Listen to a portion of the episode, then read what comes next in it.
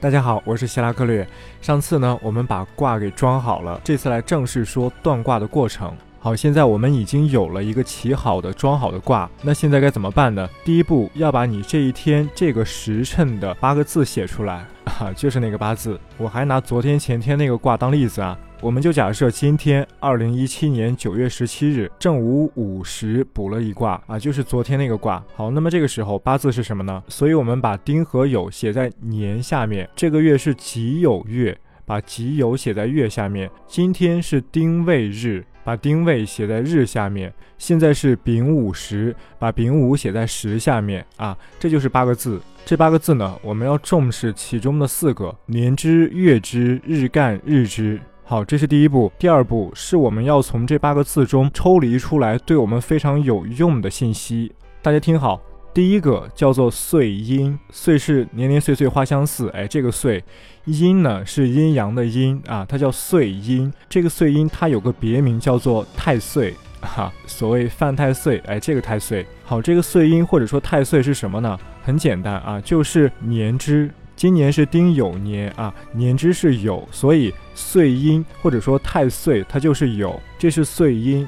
好，第二个岁破，岁还是岁阴那个岁，破是破坏的破，岁破这个岁破就是冲破太岁的位置，所谓的犯太岁，冲破了太岁啊。那么这个岁破是什么呢？它是和岁阴有六冲关系的那个地支。现在岁阴是酉，那么酉和谁是六冲啊？啊，酉和卯是六冲，所以卯就是岁破，因为卯酉相冲嘛。哎，卯冲酉，或者说酉冲卯，他们是站在两个对立的位置的，所以卯能够冲破岁阴，这是岁阴和岁破。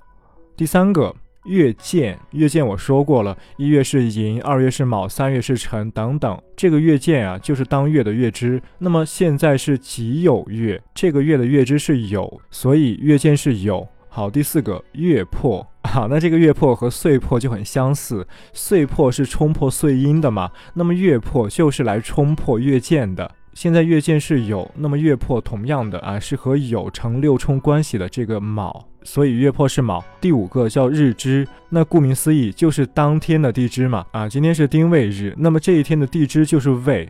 好，第六个日破。同样的啊，和岁破月破相同，日破就是来冲破日支的啊。现在的日支是未，那么来冲破未的是什么？是丑，哎，丑未相冲嘛，所以日破是丑。好，上述六个就是我们从八字当中抽离出来的，对我们判断有用的信息啊。那么它们到底有什么用呢？我以后会详细说，现在简单的说一下，比如这个岁阴吧。如果说某个爻所纳的地支刚好是这个岁阴，那就是说这个爻所代表的人和事啊，它会受大环境的影响，或者压抑，或者束缚，随着这个大环境、大形势起起落落，是和这个大环境、大形势捆绑在一起的。哎，这是岁阴。那么岁破呢？刚好相反。如果说某个爻它纳的地支刚好是岁破的话，它就代表着对大环境的冲击，哎，对大环境的反叛，对大环境的不满。是一种拉锯的关系，哎，拉锯对战，这是碎阴和碎破。那么月见和月破呢？月见代表的是小环境啊，我们八字上经常拿这个来举例，说这个太岁岁阴啊，就像国家，整个国家，整个社会；而这个月见呢，它就像这个省，或者说你们的城市。它的范围要更小，但是呢，不是说它的范围小，它的影响力就弱。恰恰相反，正是因为它的范围小，它和你之间才能产生更密切的关联，它对于你的影响恰恰会变得更大。哎，所以呢，越见越破，相比于碎阴碎破来说，它的作用是更明显的，它的力量也是更让占卜者或者求卜者更为关心的。所以常常有句话啊，六爻冲什么都好，就是不要冲越见。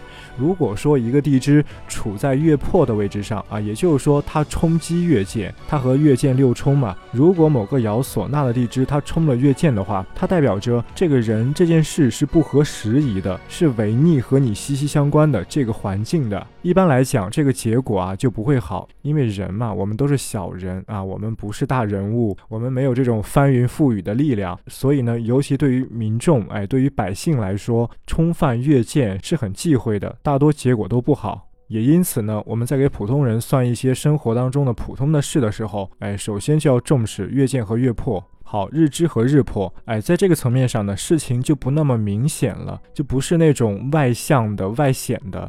如果某个爻所纳的地支它刚好是日支或日破的话，它代表着它是在暗中活动，在这个层面人很难察觉，但是它也会发生，它是在你察觉不到的暗中发生啊，这是日支和日破。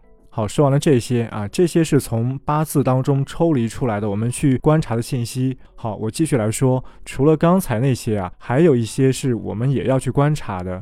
下面要说的是围绕着日干和用神展开的所谓的禄马生望木啊，这五个也是在一开始的时候就需要我们把它给找出来。好，首先第一个叫做禄，食禄的禄，哎，就是钱嘛，生活物资嘛。这个禄在哪里呢？它实际上是十二长生当中的一个，大家记好啊。如果这个主体它是阳性的，那它的禄就在灵官上，十二长生当中的那个灵官嘛。如果这个主体它是阴性的，那它的禄就在地旺上，哎，也是十二长生当中的那个地旺。我刚才说了，这个主体它是日干或者用神啊，日干它有一套自己的禄马生旺木，用神它也有一套自己的禄马生旺木，甚至呢，每一个地支它都有自己的禄马生旺木，它们所代表的意义都是不一样的。关于用神呢，我明天或者后天再仔细去说。这里先说日干，刚才说的那意思就是，如果日干是个阳天干，那它的禄就在灵官上；如果这个天干是个阴天干，那它的禄就在地旺上。今天的天干是丁，那这个丁它是一个阴天干，所以呢，它的禄就在地旺上。那丁的地旺是什么啊？这个我以前讲过了，怎么去找十二长生啊？丁的地旺是午，所以丁的禄就在午。第二个马，马就是动物那个马啊，它的全称叫做驿马，驿是驿站的驿啊，它的意思就是充当交通工具、充当信使那种长途跋涉的驿站用的马啊。那驿马就代表着变动，哎，代表着旅行，代表着出外，代表着速度非常快的变化。好，那么这个驿马怎么找呢？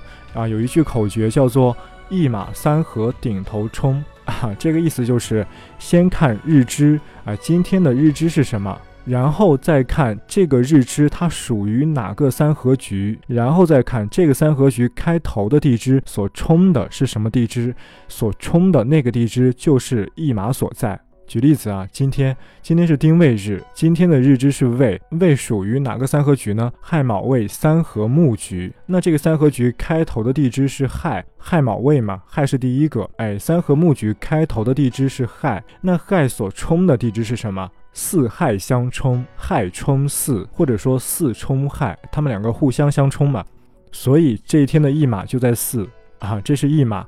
那我来继续说啊，生旺木。啊，生就是长生，旺就是地旺，木就是木库啊，入木生旺木这三个都是十二长生当中的。还记得我以前说过生旺木绝？还记得我以前说过怎么去找生旺木绝吗？就是生旺木绝当中的前三个字生旺木啊，那就按我以前说的关系去找就行了。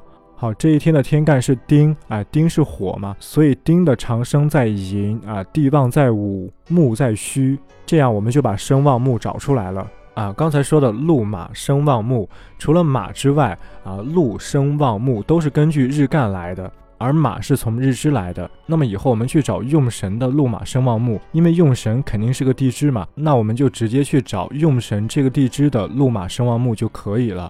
好，今天就说到这儿，哎，我们明天再见。